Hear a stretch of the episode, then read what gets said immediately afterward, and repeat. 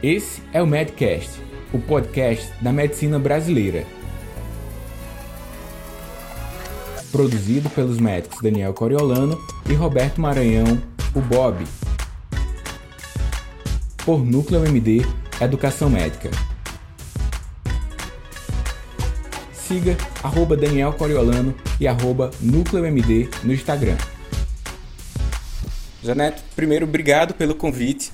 Eu sou um dos primeiros ouvintes aí do podcast. Quando de vez em quando eu buscava lá dentro da, do sistema de podcasts pelo termo medicina para ver se estava novos podcasts chegando e eu encontrei o seu, o do médico empreendedor. E desde o início, quando eu encontrei, eu acho que tinha uns três episódios. No primeiro eu já gostei muito, acessei todos e desde então, de vez em quando eu faço uma maratona. Eu não escuto com frequência, mas eu pego lá entrevistas muito boas que você tem compartilhado dentro do podcast e tenho uma honra agora de participar e valeu pelo convite. Cara, você me perguntou sobre a formação. É, eu fiz a graduação no interior do estado de Ceará, graduação, graduação, graduação médica. Em seguida, fiz residência. Trabalhei um tempo, fiz residência aqui na Universidade Federal de Ceará, em Medicina de Família e Comunidade. Logo fui para o âmbito acadêmico, me tornei professor universitário e pouco tempo depois fiz mestrado em Saúde da Família pela Fiocruz, com linha de pesquisa Educação em Saúde. Durante esse período também me desenvolvendo para outras questões para além da medicina propriamente dita, fiz MBA em Gestão, Empreendedorismo e Marketing pela PUC, Rio Grande do Sul, e tenho utilizado esse, essa base acadêmica para o desenvolvimento dos meus alunos na graduação, em alguns cursos de pós-graduação para desenvolvimento técnico e para outras habilidades que você muito bem aborda também para que nós possamos ter um melhor posicionamento dentro do mercado, uma melhor qualidade de vida, mais tempo livre. Esses são pilares importantes que a gente tem é, levado aqui dentro da Núcleo MD, que é uma startup da qual eu faço parte e que eu vejo como você tem feito também. Muito bem, cara. Então, o currículo aí é invejável até parece que você tem 50 anos de idade, 55, mas eu imagino que muita gente não está vendo aqui o vídeo nesse momento, né? Nós estamos aqui face a face, pelo um programa de videoconferência. Mas você deve ter aí, acho que minha faixa etária também, em torno dos 30, 30 e poucos anos, é isso? 35. Tenho 35. 35 aí, tá é. vendo? Bom, é, como foi que você entrou, Daniel, na questão do, desse mundo da inteligência financeira? Por que, que você decidiu aprender mais sobre isso e quais foram os seus primeiros passos?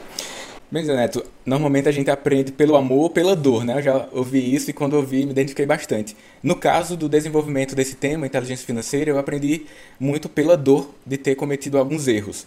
Na época da, do ensino médio, um, um tio meu me presenteou com um livro, Pai Rico e Pai Pobre. Na ocasião eu li, não li todo e não me fez sentido naquela ocasião. O livro ficou guardado na estante, depois fiz a graduação médica, passei e o poder aquisitivo depois da graduação, meses depois, foi impactante para mim. O aumento do poder de compra me fez cometer alguns erros. Por exemplo, nos primeiros meses, após graduado, eu adquiri um carro, um sedã preto, 1.8 e de alto preço no mercado, comprometi praticamente um ano ali de trabalho, pagando além do valor do carro, do preço do carro, os juros, né? Então foi um erro. E aí fui cometendo esses erros e isso me fez gerar uma reflexão de que eu estava trabalhando mais para outros entes, como o banco, a financeira, do que necessariamente é, o recurso financeiro que havia chegado aos meus com, através dos meus rendimentos, uma repercussão de qualidade de vida. Eu disse, tem alguma coisa errada. E aí peguei de novo o livro e a partir dele outras literaturas foram aparecendo e eu fui com um, uma intenção muito forte em desenvolver esse aspecto porque eu fui em busca de saber como é que faz investimento, mas eu descobri a inteligência financeira que é muito além do que investir. Investir é a parte mais fácil, eu digo, mas ter um planejamento de curto, médio e longo prazo, ter um rigor sobre o consumo, esses são dois pilares que aí sustentam também e que em um dado momento você começa a fazer algum investimento. Mas esses três pontos são essenciais e veio em virtude de erros cometidos logo no início da minha atividade como médico. Mas às vezes né, tem gente que fala assim, ah, mas é, nem tudo você pode calcular com base em cifras financeiras, monetárias, dinheiro. Às vezes o cara melhorou a qualidade de vida, às vezes o cara está solteiro, está conseguindo umas menininhas mais bonitas e tal. E, e, aí temos que equilibrar o momento de vida, o cara jovem tem que aproveitar e tudo. Mesmo assim você considera como sendo um erro comprar um carrão como esse, mesmo financiando, pagando juros? Qual, é a sua, qual é a sua opinião sobre isso? Na minha na, cada um pode fazer essa avaliação, mas na minha situação lá, eu considerei sim que foi um erro, porque eu já tinha um carro com uma boa qualidade que me possibilitava um bom deslocamento às cidades onde eu trabalhava, dava plantão, voltava, tinha, proporcionava segurança. Eu entendo que em algumas situações não tem o veículo, tem que adquirir e aí encarar aquilo ali como de fato um investimento para ter uma melhor mobilidade ou até nível de segurança. Isso que você falou e essa pergunta que pode trazer um desconforto para alguns é pertinente. Eu não posso passar, quando eu estou falando sobre inteligência financeira, receitas de bolo. Outra coisa é eu não posso robotizar a vida deixar tudo escrito dentro de um planejamento e seguir aquilo à, à risca. Eu tenho que ter margem a uma imprevisibilidade. Isso dá riqueza da vida, dá essa possibilidade de ser surpreendido por algumas oportunidades é muito bom. O que não é bom é que em, logo no início da carreira eu me comprometa financeiramente em detrimento de outras oportunidades que o jovem médico tem. Por exemplo, o jovem médico tem uma oportunidade de trabalhar sem limitação geográfica, quando está solteiro, eventualmente, fazer residência em qualquer serviço. E aí, de repente, ele vê uma oportunidade de comprar um imóvel, porque parcelado há não, sei quantos meses, ele adquire aquele imóvel e aí ele perdeu a liberdade geográfica. Então, para uma pessoa, a compra do imóvel pode ser um erro, para outra não ele diz: Não, eu vou alugar se eu sair daqui. Sim, mas existem opções no mercado que te dá uma rentabilidade bem maior se você em relação à aquisição de um imóvel. Então, cada caso, de fato, é uma análise deve ser feita. A margem da vida para imprevisibilidade é uma coisa boa, mas não há, não deveríamos ter uma preponderância em trocar tempo por dinheiro. Aí é uma base. Muito bem. É, Para quem não está nos acompanhando, né, é sempre importante deixar bem claro que aqui nós não combinamos nada, né? Na verdade foi um encontro de sopetão, não tem nenhuma pergunta feita. E a ideia realmente é, é gerar autenticidade nas palavras, o cara ser, mostrar, mostrar realmente que tem propriedade em falar certas coisas, né? E por falar em problemas que você enfrentou, acredito que a maioria dos, dos jovens médicos, né, o tempo que você usa, enfrenta algum problema, comete algum erro. Eu também cometi meus erros. É, eu queria até te perguntar que você hoje tem programas de treinamento né, para médicos, principalmente, profissionais liberais. É, na sua experiência, quais, quais têm sido os principais problemas enfrentados, principalmente pelos médicos, no começo da profissão? O jovem médico, Neto, que eu falo, eu classifico esse, esse médico com os primeiros 10 anos de carreira, que é o momento de, eventualmente, faz a especialização, residência ou outros programas de pós-graduação e busca um, um estabelecimento no mercado. E, em virtude do maior poder de compra, eh, depois da graduação, o mercado te dá também um maior poder de, de ter o financiamento, de crédito. Então, no primeiro momento, você gasta o dinheiro presente com o salário do mês. Digamos, no final você recebeu no dia primeiro, no, no final do mês, em um dado momento, você gastou aquilo. O problema pior mesmo é quando você gasta o dinheiro futuro, que é quando há uma previsão de orçamento que você vai ter em virtude da sua profissão médica, mas aí você já compromete o futuro. Esse comprometimento do dinheiro futuro é que causa os maiores danos na vida do jovem médico. Imagina você ter é, a possibilidade de financiar um bem de alto preço, faz aquilo isso não, não é simplesmente o fato de você ter uma dívida. É o fato de você não ir para um programa de residência em virtude de ter que manter uma rotina de trabalho para pagar aquilo. Ou então não se deslocar para outro local de trabalho onde há uma oportunidade em virtude de algo que, que prende lá relacionado a finanças. Então, essa, esse, esse erro de gastar o dinheiro presente e gastar o dinheiro futuro é, uma, é recorrente entre os médicos. Tá?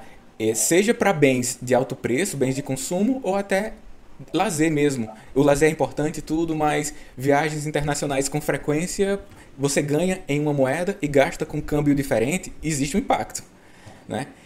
Até é, excesso de idas, por exemplo, a um restaurante de alto preço. Então, assim, não é que você deve comprometer o presente, mas é que você deve lembrar que o futuro vai acontecer, independente de você querer ou não. Eu acredito que é uma armadilha que a gente pode ter assim na nossa mente, é, focar em viver o presente 100%. Outro dia, conversando com um amigo meu, que é psicólogo, Neto, ele falou de um estudo, eu não peguei, ele apenas me relatou, mas faz todo sentido. Ele falava que o desenvolvimento cerebral dos jovens, eles têm é, anatomicamente uma área que não está bem desenvolvida, que está relacionada à perspectiva, ao futuro, né? E aí quando a gente fica mais velho, 30 e depois disso, a gente tem uma melhor visão de futuro. Talvez seja esse problema que aconteça com o jovem médico. Nessa visão de futuro ainda não que vai acontecer ainda não está bem desenvolvida e essa capacidade de desenvolver essa visão de futuro que vem junto à capacidade de desenvolver um planejamento vai acontecendo com a maturidade. Para alguns que têm acesso a informações como essa que a gente está falando, que ainda é muito jovem, vai ser uma semente para o, o, mais ágil desenvolvimento. Para outros, eles vão cometer os erros e, e vão sair na maior parte das vezes. O problema é que, por um período da vida, esse dano vai causar um certo estresse. É o famoso viver das aparências, né? Às vezes o cara tá, tanto, tá na Europa, Estados Unidos, né? Aí posta uma foto lá com o carrão, mas às vezes a conta dele é o contrário, né? É. Tá no ali, tem dinheiro emprestado, cartão por cima de cartão, juros por cima de juros. Outro dia eu postei lá no Instagram que é, ainda, por um, algum tempo você consegue viver a realidade postada no Instagram. Depois você só consegue viver dos TBTs, porque as fotos ficaram e o dinheiro foi-se embora para proporcionar novas é, imersões e representar de fato a realidade. Né? E o Instagram ou as redes sociais, né, já que você tocou esse ponto, pode ser um fator positivo ou negativo, como qualquer mídia. Né? Você pode se impressionar com aquelas imagens e aquilo balizar a sua conduta de consumo como essa que você descreveu: viagens, carros e outros itens que remetem a luxo. Mas também pode te ajudar a ser um médico melhor. É isso que você faz. As pessoas que escolhem bons curadores na internet, elas têm benefícios. Só que se você escolher más curadores, é ruim. Se uma pessoa te segue, eu tenho certeza que ela você gera reflexão através de seus conteúdos e ela fica melhor a cada dia. Mas aí tem que saber escolher quem é que você está seguindo. Tem que saber escolher quais os seus curadores para também não ter uma sobrecarga de informação, cada um dizendo uma coisa que é para fazer e você fica perdido nessa rede social, que pode trazer mais benefícios do que malefícios, mas você tem que ter a educação digital, né? Fazer as melhores escolhas. É, e além do cara que vive de aparência, tem um cara que gasta que não tem, né? Que é o que você falou. É o dinheiro futuro. futuro né? O cara se compromete futuramente, ah, mas eu não vou me comprometer porque é praticamente impossível que não surja oportunidade, que eu não tenho dinheiro. É até uma forma de eu correr atrás desse dinheiro. Se eu não me comprometesse, eu ficaria na zona de conforto, né? O professor do mesmo fala isso. Eu primeiro me comprometo, porque aí eu vou correr atrás disso. Uhum. É aquela história, eu vou jogar a bolsa do outro lado do muro, né? Agora eu vou ter que pegar. E, e aí tudo isso são crenças, né, cara? Sim.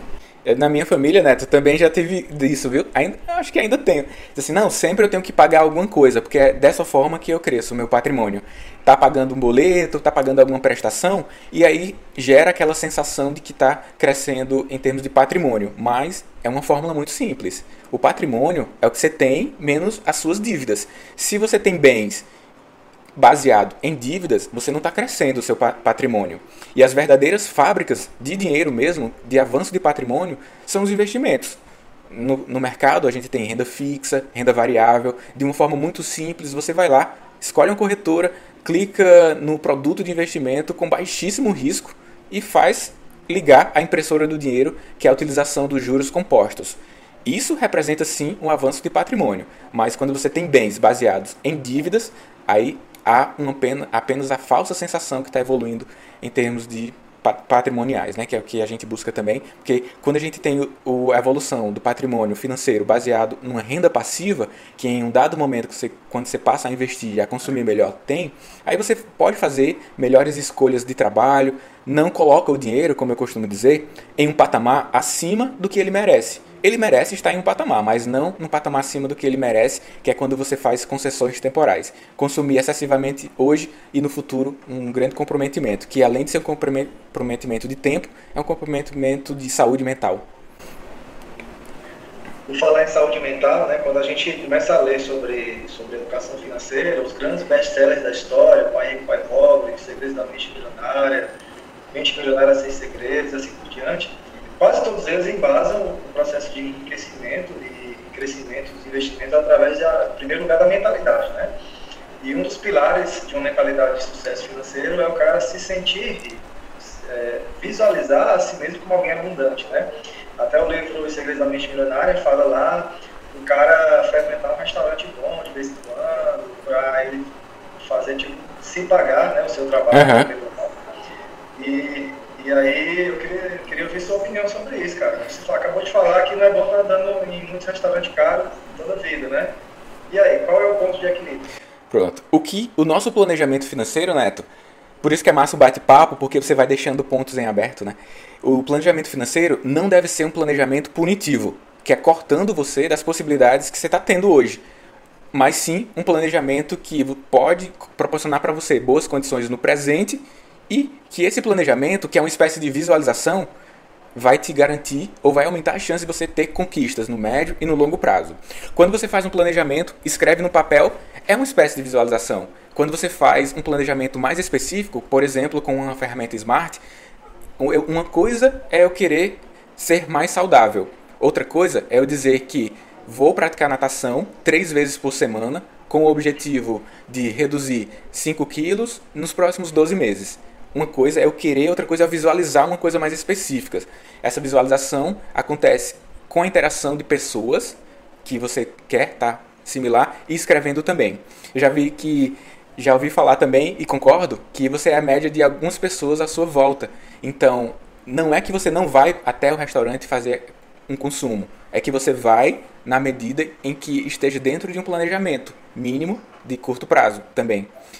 É, é interessante que você eventualmente se exponha e pague por isso a, a processos de mentoria em que algumas pessoas conquistaram um certo nível. Existe um treinamento on the job, por exemplo, quando você tem um colega que dá plantão lá na UPA e você já está enferrujado quanto a isso, você vai se expor, vai ficar perto dele para ter algum benefício. Aí você você faz um segmento com ele.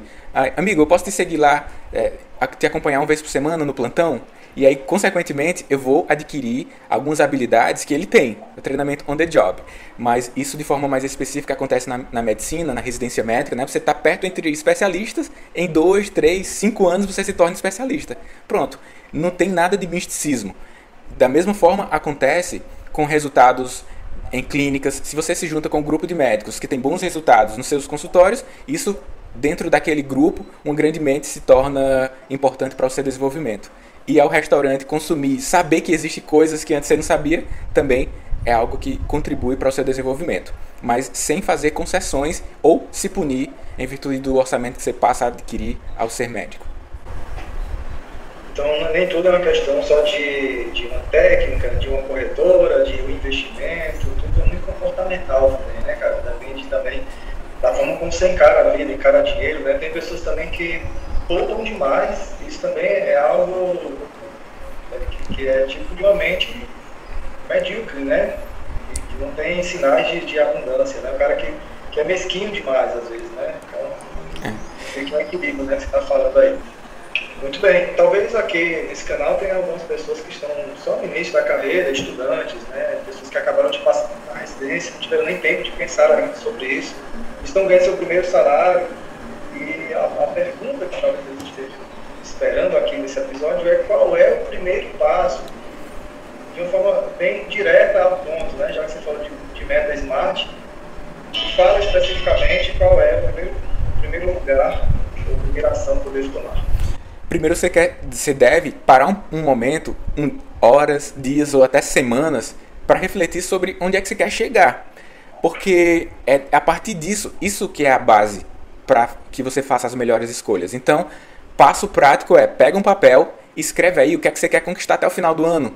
Já um planejamento mínimo. Ou então o que você quer conquistar essa semana. Algumas coisas que você escreveu para esse ano, para os próximos dois anos, eu te sugiro fazer para os próximos dois, cinco e dez anos.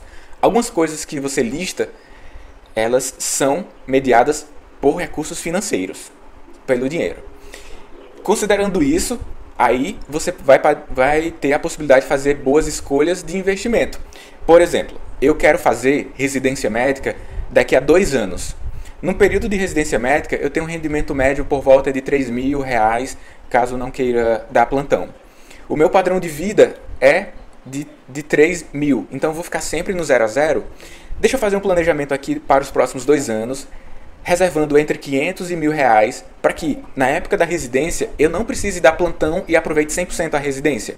Então, você começa hoje, mas eu, você percebe que com essa orientação, eu não comecei dizendo quanto é que, que você vai guardar para o futuro. Eu comecei pensando o que é que eu quero para o futuro. Então, o passo prático e um erro frequente é não começar por aí. Começa escrevendo o que você quer. O que você, em que você vai investir é a coisa mais fácil que tem, Neto. E aí tá muito, é muito simples, mas esse desenvolvimento de planejar é a ferramenta de tecnológica mais antiga que a gente tem, que é o papel e a caneta. É por aí que a gente deve começar. É fazer o seu mapa do tesouro, né, cara? Depois você vai se preocupar no caminho, né? E se por acaso o que você escreveu, o que você quer, não acontece, esteja com a mente aberta para essa imprevisibilidade e fazer um novo planejamento em cima do que foi feito, né? Porque nem tudo que você escreveu vai acontecer e ainda bem que não vai acontecer, porque vai acontecer coisas muito melhores. Espere sempre o melhor, né? É, você tem um, você tem um treinamento também, né, para aquelas pessoas que querem aprender mais a investir seu, seu dinheiro, até ganhar mais dinheiro também. E fala um pouquinho sobre esse treinamento, como é que acontece, é online, é presencial, qual é o nome dele, onde é que as pessoas podem buscar mais informações sobre isso. Pronto, Neto, eu tenho, eu tenho alguns livros é, buscando na Amazon.com que já vão ajudar a muitas pessoas a se desenvolverem. Mas eu tenho um treinamento presencial aqui na cidade de Fortaleza. A gente chama de Meeting Núcleo MD de Inteligência Financeira. Nós vamos para para a quinta versão, nesse, nessas imersões de dois dias, a gente tem alguns convidados também e a gente fala sobre desde do planejamento, a gente faz junto algumas ferramentas com material, renda fixa e renda variável, além de ter contato com médicos que já tiveram algumas conquistas em suas carreiras. Tem um planejamento de ter esse treinamento online, mas o presencial é o nosso forte hoje. Mas para além disso, quem não tem a possibilidade de vir para Fortaleza, é, nas redes sociais, sobretudo atualmente no Instagram, eu compartilho praticamente diariamente conteúdos que possibilitam o start desse aspecto de inteligência financeira e desenvolvimento de carreira médica. Daniel, qual é a sua opinião sobre concursos? Porque aí o cara está em busca da liberdade financeira, aí ele fala assim, vou fazer um concurso para para médico, pra médico do, do, do Ciro Libanês, concurso da, da prefeitura, concurso para médico legista, só para garantir minha aposentadoria lá, de 4 mil, 5 mil, até 18 mil reais, né, em concursos federais, por exemplo. Essa, na sua opinião, é a melhor maneira de ir atrás da sua liberdade financeira, aposentadoria, ou tem outro caminho para você entender? Bem, eu acredito que algumas pessoas têm uma, um direcionamento maior em, em uma forma de atuar profissionalmente. Eu não, eu não tenho um direcionamento muito forte para ficar em um local por muito tempo atuando. É, esse mês eu sou professor universitário desde quando eu terminei a residência, mas já chegou ao meu limite. Eu já solicitei através da CI a minha retirada da universidade, que é uma das maiores do Brasil, que uma boa remuneração, mas tem outros colegas que já estão fazendo concurso para entrar lá, entendeu? Eu não julgo, mas eu entendo que você tem que ter um melhor um desenvolvimento para se autoconhecer. Qual é o modo de vida que eu quero ter, onde que eu quero chegar, que aí envolve também planejamento. E se está em um local com alta previsibilidade, pelo menos teórica, que um concurso pode proporcionar, é o, o que me traz satisfação, beleza, segue, segue a vida, dá para fazer outras coisas também. Mas em termos de perspectiva de rentabilidade, na minha visão atual, é a área quando você empreende que você tem a possibilidade de impactar mais pessoas. Que aí essa possibilidade de impactar mais pessoas, gerar um grande valor para a sociedade, é que possibilita, possibilita você ter, em um dado momento, rendimentos financeiros também. Porque é aquilo que o valor é diferente do preço. Você gera um grande valor para a sociedade. E em um dado momento chega rendimento financeiro para você. Mas o foco mesmo é na geração de valor e onde você consegue gerar mais valor é no empreendedorismo tema do podcast, né? É isso aí, cara. O cara, o cara faz o concurso, eu vou me aposentar com 18 mil reais do IML, por exemplo. Hum. Se compara com o IML, estou pedindo essa exoneração agora. Né? Tá bem? Olha só. Mas aí, com o tempo, você percebe que aquele salário não tem escala. Uhum. A gente tem peso ao plano governamental. Aquilo não, não tem margem, o aumento é de acordo com a inflação. E aquilo não tem recorrência, cara. Então, você está literalmente engessado. Então, eu poderia me aposentar aos 55 anos de idade com, com esse salário, mas com o empreendedorismo, que tem escala, margem e recorrência, eu posso me aposentar aos 40 anos de idade. Né? A aposentadoria, muita gente não entende que é sinônimo de liberdade financeira. Não precisa trabalhar para gerar renda, né? É. E, e, com você. e dá para calcular, porque se você diz assim, ah, eu queria não trabalhar, mas eu, eu pergunto para quem está se questionando sobre isso, Quando é esse momento? É preciso saber esse momento. E como é que a gente sabe? Faz assim, ó. Anota tudo que você consome e aí isso vai ser o seu gasto médio mensal. O seu gasto médio mensal é quanto você gasta para sobreviver. Quando você atingir um patamar em que sua renda passiva paga o seu valor, o preço que você gasta para sobreviver, você chegou na sua independência financeira. É aí é o ponto. O negócio é que as pessoas nem sabem quando é que vai chegar esse momento. Planejar, anotar papel e caneta vai te dar uma perspectiva. E aí você vai saber exatamente qual é o momento aproximado. Ah, Neto, é, eu posso falar assim, ah, eu, o meu custo de vida hoje é 10 mil reais mensais. Então vou trabalhar para ter uma renda passiva de 10 mil reais. Quando eu chegar a esse momento, cheguei à minha independência financeira. E mesmo antes de chegar lá, durante o processo, você vai ter uma maior liberdade de escolha de trabalho, uma, uma melhor sensação de qualidade de vida e um melhor consumo no presente que está associado à qualidade e à satisfação em viver.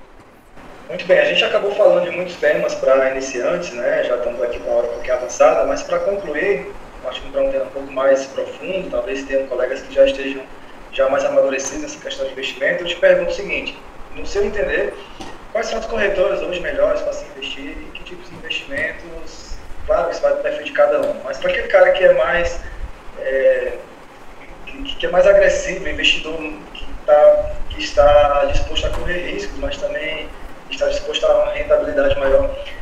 Quais são os investimentos que você sugere? Pronto, Neto. Quanto às corretoras, eu não vou citar um nome específico de alguma, eu não tenho conflito de interesse, mas eu sugiro que busque no Google corretoras e, e você vai ver se ela está é, validada pelo Banco Central, pela Comissão de Valores Monetários, tá? E aí, estando no site associado ao governo, ela está validada. Então, proporciona segurança. Esse é um ponto. Outra coisa é que existe uma, é uma resolução que quando você abre conta na corretora, você preenche lá alguns dados e ele, vai te dar e responde algumas perguntas. Ele vai te dar o teu perfil de investidor, se é conservador de um lado, se é arrojado na outra ponta. Baseado no seu perfil, você vai ser recomendado a investir uma parte maior em renda fixa, outra parte menor em renda variável. Se o seu perfil é mais arrojado, a parte direcionada à renda variável vai ser maior. Mas o que a gente tem de opção hoje de investimento é renda fixa, a gente tem CDB, Tesouro Direto, é muito fácil começar a investir, LCI, LCA de renda fixa que te proporcionam alta previsibilidade de ganho. De renda variável, nós estamos, nesse momento que estamos gravando aqui essa conferência, esse podcast, com bons resultados em uma grande, grande quantidade de ações que estão na, na Bolsa de Valores. Não vou te falar nenhuma para que o episódio não tenha vencimento, porque eu falo uma coisa aqui e o mercado tem uma certa imprevisibilidade, amanhã tem outra.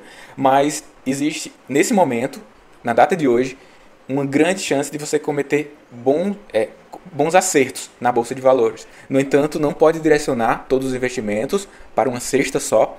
E no caso, você tem que fazer um balanceamento de, na sua carteira de investimento. Do jeito que você tem uma carteira para guardar o dinheiro, cartão, etc., você tem uma carteira de investimento. Você vai ter uma porcentagem na renda variável, uma porcentagem na renda fixa.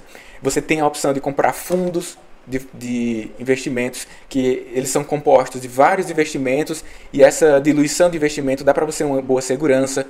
Você pode comprar uma cota de um imóvel e receber o aluguel proporcional ao imóvel, um fundo de investimento imobiliário. Então, quando você escolhe a sua corretora, que ela está validada lá pelo Banco Central, dentro da área de treina da corretora, normalmente tem uma área de treinamento. E aí você vale a pena verificar os vídeos de treinamento da corretora, verificar as opções, verificar informações externas, haja vista que eventualmente pode haver algum conflito de interesse, e com isso, e somando criticidade para realizar as melhores escolhas. Melhor do que eu citar é você escolher aquela que está totalmente associada ao seu planejamento, em virtude de que algumas têm uma liquidez mais baixa, outras mais altas, alguns o, o investimento tem que ficar preso por muito tempo, e o outro e consequentemente gera melhores resultados. Então não dá para citar exatamente qual você deve investir, mas esses são os caminhos. Muito bem, cara, que bom falar com você, né? O tempo voa. A gente tinha programado aqui 30 minutos, já estamos chegando nos 36 minutos, até peço perdão por isso. Que é isso. Mas vamos ficar por aqui, porque eu acho que tem assunto aí para pelo menos uns 10 episódios, né? Quem sabe você não volta aqui outro Quem sabe a gente não grava um ao vivo depois, né? Bora gravar. Mas eu quero te agradecer por compartilhar com a gente aqui do podcast a sua expertise, que certamente você não obteve do dia para a noite, foram é, muitos, muitos, muitas horas de estudo, principalmente de teste. Obrigado mesmo. E fica aí já tinha terminado um convite para o próximo episódio, quem sabe a gente conversar sobre outro assunto. E sucesso aí na sua caminhada. E eu vou deixar aí você dar um último recadinho aí pro pessoal do podcast Médico Empreendedor. Cara, só tenho a agradecer pelo convite, participar aqui. Pela, tô com uma honra muito grande de ter participado aqui com você. Muito bem, esse foi o Daniel Coriolano, um cara sensacional que está fazendo diferença aí no Brasil.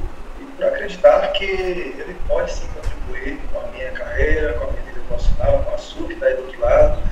E acho que é isso. O exemplo dele nos motiva a sair da zona de conforto, a buscar ser pessoas melhores e principalmente por gerar valor a outras pessoas. O sucesso financeiro insiste em repetir as pessoas. Sucesso pessoal, financeiro, espiritual, qualquer outro campo da vida depende de, primeiramente, pensarmos em pessoas, em gerar valor à vida dessas pessoas, transformação acima de tudo. Para você ter acesso à comunidade fechada do podcast e ainda ter acesso a web aulas, e-books, mini cursos, conteúdos complementares aos episódios publicados por aqui, faça parte do Medcast Premium. O link para acessar e ativar o seu período gratuito está junto à descrição desse episódio.